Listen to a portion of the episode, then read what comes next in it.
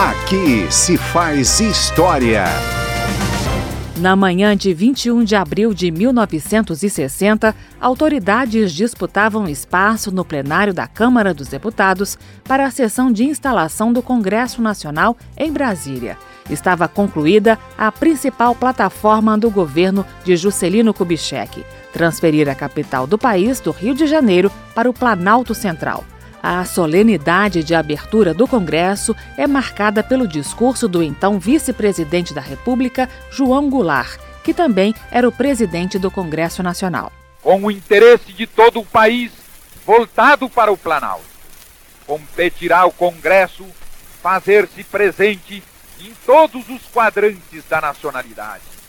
Assim, vitalizaremos a nova capital, ou seja, a cabeça da própria nacionalidade exprimi-la como um todo é a aspiração e a justificativa da cidade que nasce à nossa volta, marcando o limiar de uma nova etapa da vida nacional.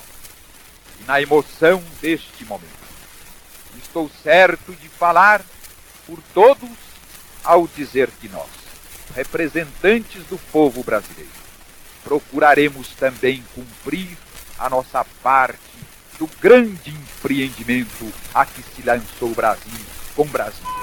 Meses depois da inauguração de Brasília, em 31 de janeiro de 1961, Jânio Quadros seria o primeiro presidente a tomar posse na nova capital. Aqui se faz história.